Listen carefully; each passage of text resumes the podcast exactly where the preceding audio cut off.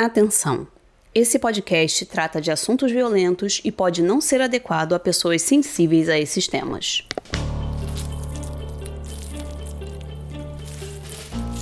Eles vagam pela noite, não aparecem em espelhos e têm horror a crucifixos e a alho.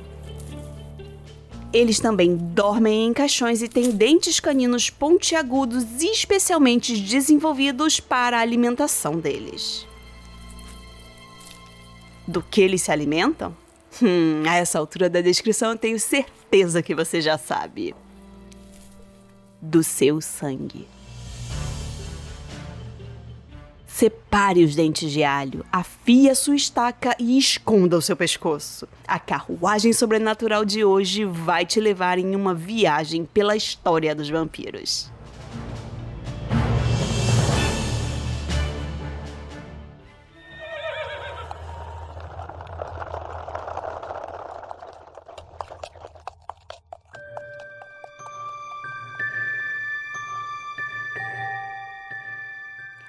Vampiros integram o grupo dos mortos que, de alguma forma, ainda permanecem vivos, ou pelo menos que ainda estão presentes entre nós, junto né, com zumbis, fantasmas e muitos outros.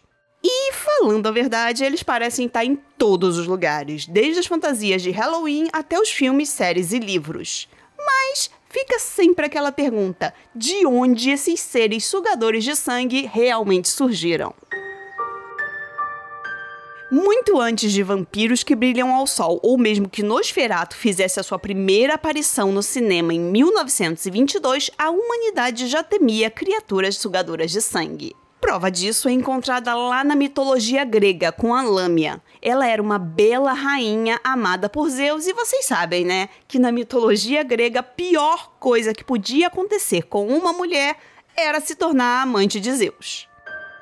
Isso porque todas as amantes de Zeus eram sempre castigadas por Hera, a esposa de Zeus, e isso era sempre feito das formas mais terríveis que se pudesse imaginar.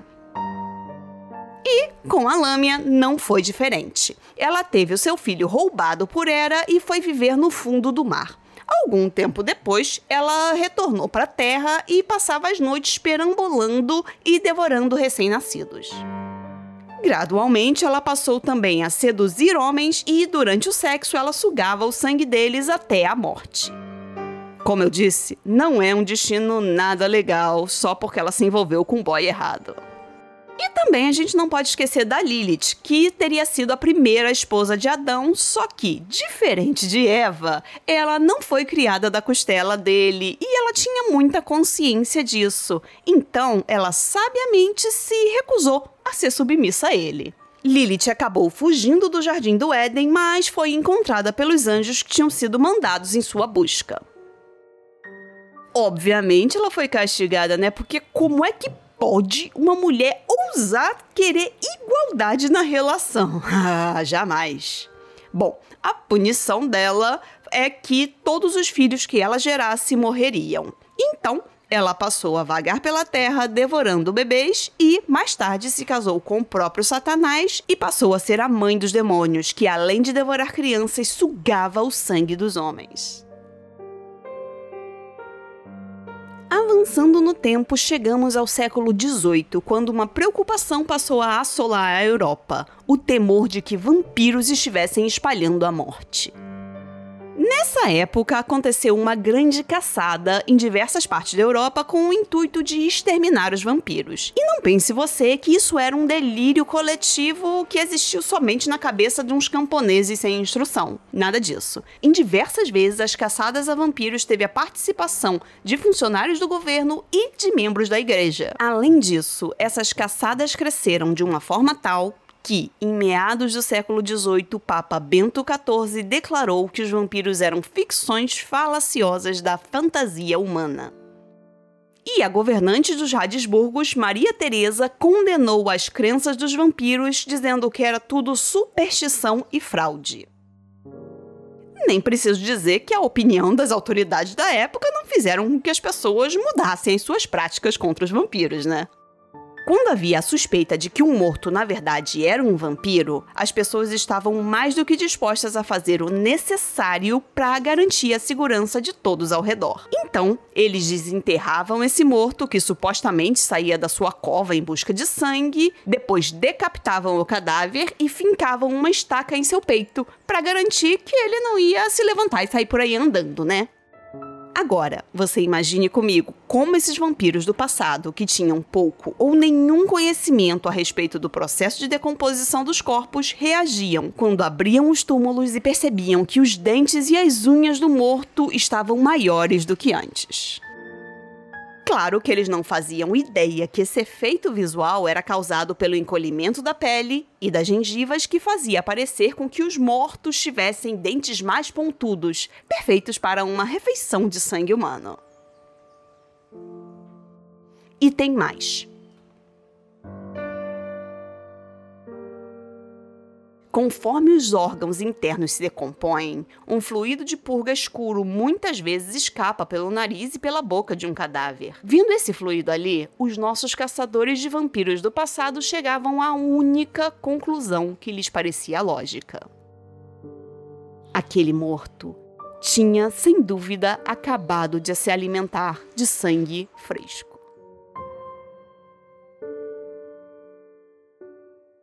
Gente, um recadinho rápido aqui. Eu não sei quantos de vocês me ouvem pela Orelo, mas eu queria convidar todos a me seguirem por lá, porque, tá bom, é verdade, eu andei bem pegada com essa loucura de Bienal e de lançamento do livro novo, mas agora eu estou me redimindo e voltando a postar conteúdos exclusivos lá na Orelo. E essa semana ainda eu vou liberar um artigo sobre a doença que pode ter sido a causa das primeiras acusações de vampirismo. Então, não deixem de me seguir lá. É, lembrando que na Aurelo tudo é 100% gratuito para vocês que me ouvem e que leem os artigos e materiais extras, e eu ganho uma pequena remuneração por cada ouvinte. Bom, mas seguindo aqui, é claro que a história dos vampiros não é feita somente de mitologia e de medos de que mortos estão se erguendo de suas tumbas à noite. Pelo contrário, a ficção envolvendo esses seres da noite é bem vasta e, em grande parte, ela é a maior responsável pelo fato de que os vampiros ainda hoje habitam no imaginário popular. Na literatura ocidental, a primeira grande aparição dessa figura em um livro foi O Vampiro, do John Polidori, publicado em 1819. E o mais interessante é como essa história surgiu. O ano de 1816 ficou conhecido como o Ano Sem Verão. Isso porque a erupção de um vulcão na Indonésia liberou toneladas de enxofre que se espalharam pelo planeta. Isso bloqueou a incidência solar, trazendo frio, chuva e péssimas condições climáticas. E um dos locais afetados foi a Suíça, onde um grupo de amigos passou um tempo juntos em uma mansão. Anfitrião desse grupo era o Lord Byron, um aristocrata que também era um dos poetas mais influentes do romantismo do século XIX. E como estava todo mundo trancado dentro de casa por causa das tempestades e do tempo ruim lá fora, o Lord Byron teve uma ideia para transformar aquele verão tão apático em algo mais divertido. Ele criou um desafio entre seus hóspedes. Qual deles seria capaz de criar a história de terror mais assustadora? Entre esses amigos estavam o poeta Percy Shelley, é, Mary Goldwyn e sua meia-irmã Claire. Além, é claro, né, do John Polidori. Bom, e foi nessas condições soturnas e bem propícias para a criação de um livro de terror que surgiu o livro O Vampiro, do Polidori. O livro baseia a personalidade do vampiro no próprio amigo do autor, o Lord Byron, com seus aspectos sedutores e fatais. E esse livro foi a base para a criação da ideia do morto-vivo aristocrático que a gente tanto vai ver em obras posteriores. Mas, apesar da importância inegável da obra do Polidori, todo mundo sabe que a história mais marcante, criada por alguém desse grupo, não tem nada a ver com dentes afiados ou por, com sede de sangue e sim com um jovem cientista que ousou desafiar as leis naturais criando um ser a partir de pedaços de corpos e lhe dando vida. Essa história foi escrita pela Mary Goldwyn, uma mocinha de apenas 18 anos que ainda não tinha se casado e se tornado a nossa queridíssima Mary Shelley.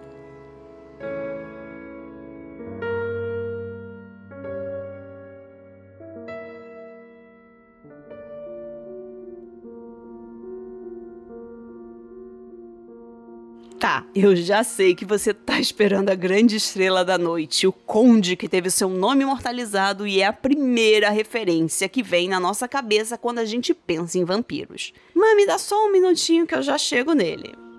Antes, eu preciso falar da Carmila. Esse livro publicado em 1871 que nos traz a primeira vampira da literatura. Na trama, uma jovem chamada Laura vive isolada com o pai num castelo até que uma hóspede inesperada chega para despertar os sentimentos da moça solitária e, ao mesmo tempo, eventos estranhos começam a surgir. Essa aqui não tá na leitura sobrenatural, mas eu também recomendo a leitura. Carmila também tem uma atmosfera gótica e de erotismo que viriam a influenciar o Bram Stoker.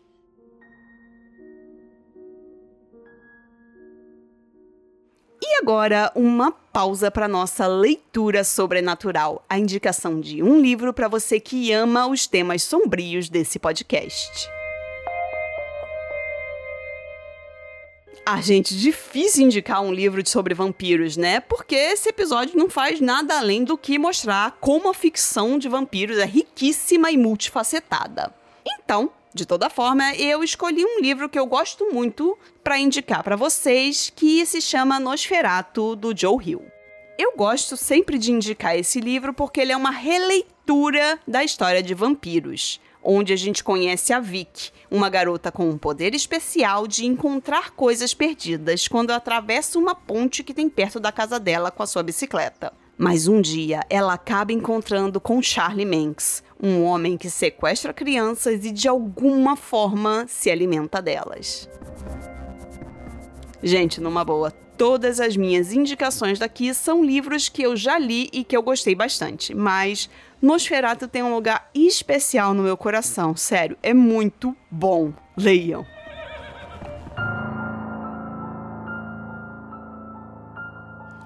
1897, Drácula veio ao mundo, trazendo aquele que se tornaria o vampiro mais referenciado e citado de todos os tempos. Drácula é um romance epistolar onde a gente vai conhecendo a história através de cartas, trechos de diários e notícias de jornal. E o livro conta a história de um grupo de humanos tentando sobreviver ao perigoso vampiro. Eu não vou me alongar aqui contando muito sobre a trama, porque imagino que a maior parte de vocês já leu o livro ou ao menos teve contato com a adaptação lançada em 1992, que é o Drácula de Bram Stoker, esse filme é dirigido pelo Coppola e, na minha humilde opinião, é um dos melhores filmes que foram produzidos sobre o nosso vampirão, sem contar que é um dos que mais se aproximam da história original. Então, talvez mais interessante do que contar a história do Drácula seja a gente lembrar um pouquinho como ele surgiu. O Bram Stoker fez uma extensa pesquisa para escrever o seu romance e se inspirou em parte nos relatos de vampirismo em que as pessoas eram retiradas das suas covas e tinham uma estaca fixada no peito para impedir que voltassem a sair, mas ele também foi buscar inspiração na vida de um personagem histórico no mínimo peculiar para servir de modelo para o seu vampiro. Vlad III era um conde e governador da Valáquia, que fica no sul da Romênia. O pai do Vlad era membro da Ordem do Dragão, o que lhe rendeu o título de Dracul, né, que significa dragão. Com isso, Vlad III adotou o título de Draculia, que significava filho do dragão. E aí a gente vai vendo as pecinhas se conectando, né? Bom, o Vlad viveu ali no século XV, que era uma época em que a região sofria constantes ataques do Império Otomano, então aquela coisa, né? Sempre havia guerras e destruição por ali. Mas vamos falar a verdade que até aí não tem nada de realmente relevante na figura do Vlad. O que o destaca dos demais governantes era o método peculiar que ele gostava de aplicar nas suas execuções. Sim, nosso querido Vlad Dracula tinha o hábito de empalar os seus inimigos, transpassando o corpo deles com uma estaca de madeira. E essa prática rendeu a ele o apelido de Vlad Tepes, ou Vlad, o Empalador.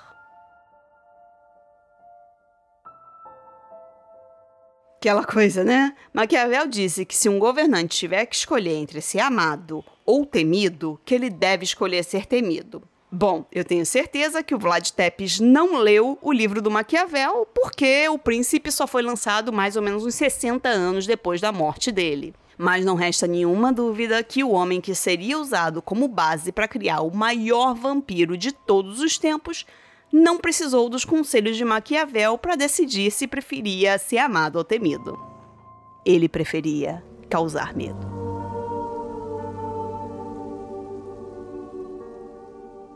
Drácula é sem dúvida a mais importante obra de vampiros, responsável por estabelecer no nosso imaginário as regras que a gente associa a essas criaturas até hoje, como a aversão a crucifixos e ao alho, morcegos, poderes hipnóticos e o hábito de dormir em caixões.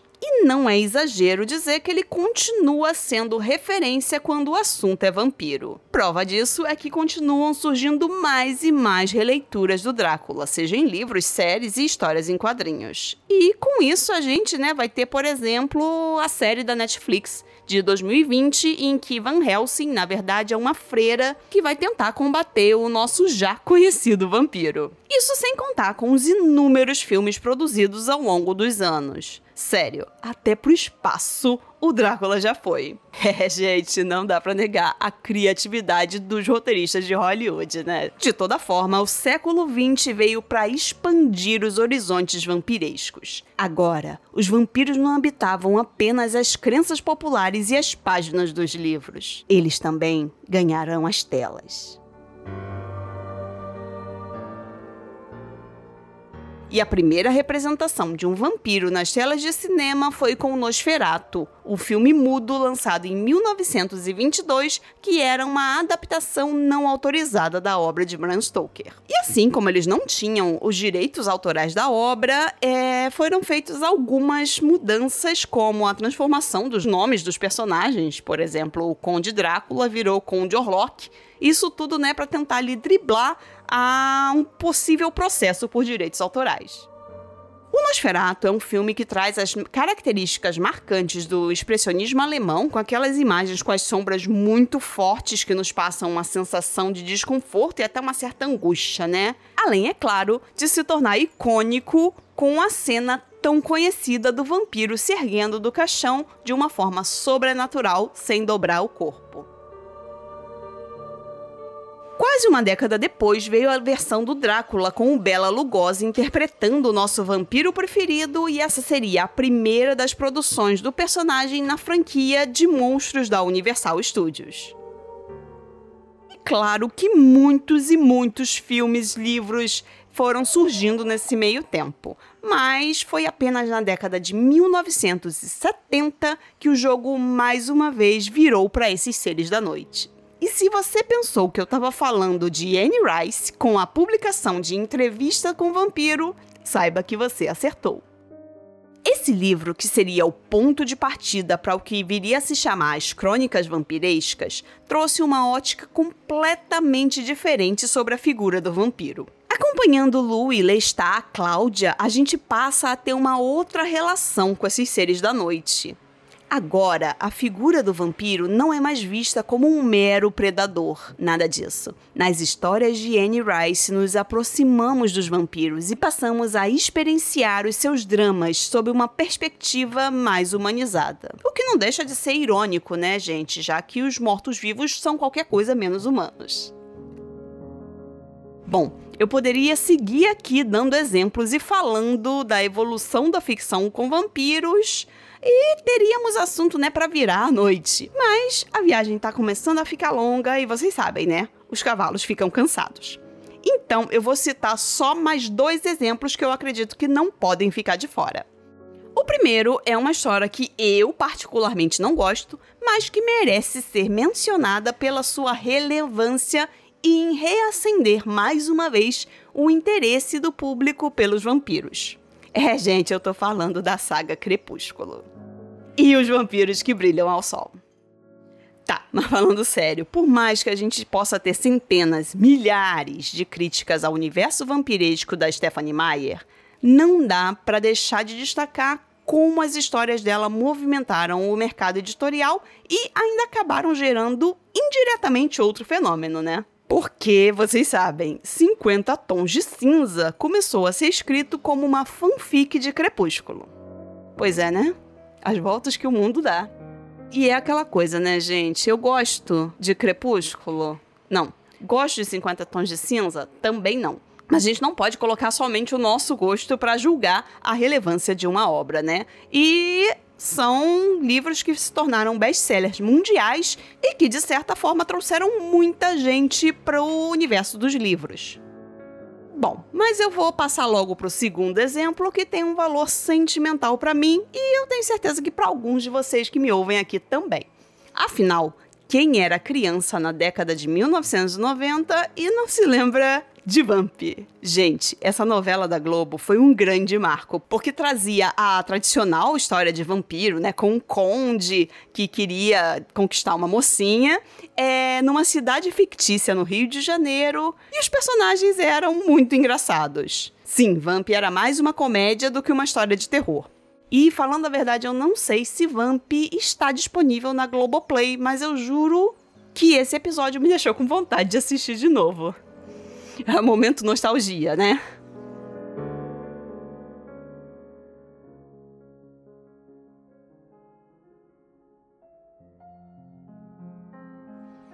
A lenda dos vampiros tem raízes históricas longínquas e pode ter sido criada para justificar sintomas de doenças que não tinham explicação científica na época ou podem apenas ser a expressão do nosso constante medo da morte e da crença no poder que o nosso sangue tem. Seja como for, uma coisa a gente não pode negar. Os vampiros podem ter mudado de forma ao longo dos anos, mas eles continuam aparecendo, seja na ficção infantil, nas comédias e no terror. Isso mostra que os vampiros podem até ser mortos-vivos que dormem em caixões e necessitam de sangue humano para continuar existindo. Mas o fascínio que temos por eles está muito longe de morrer.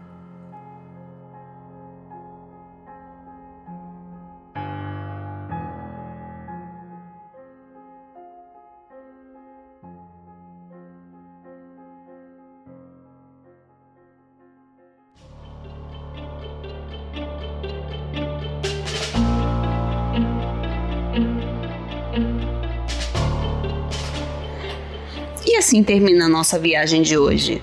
Cuidado com o degrau ao desembarcar e lembre-se de avaliar o podcast e nos seguir nas redes sociais. Se você gosta do podcast, compartilhe com seus amigos. Estamos sempre procurando por novos passageiros para assombrar. E não se preocupe, a carruagem sobrenatural é grande e tem espaço para todo mundo.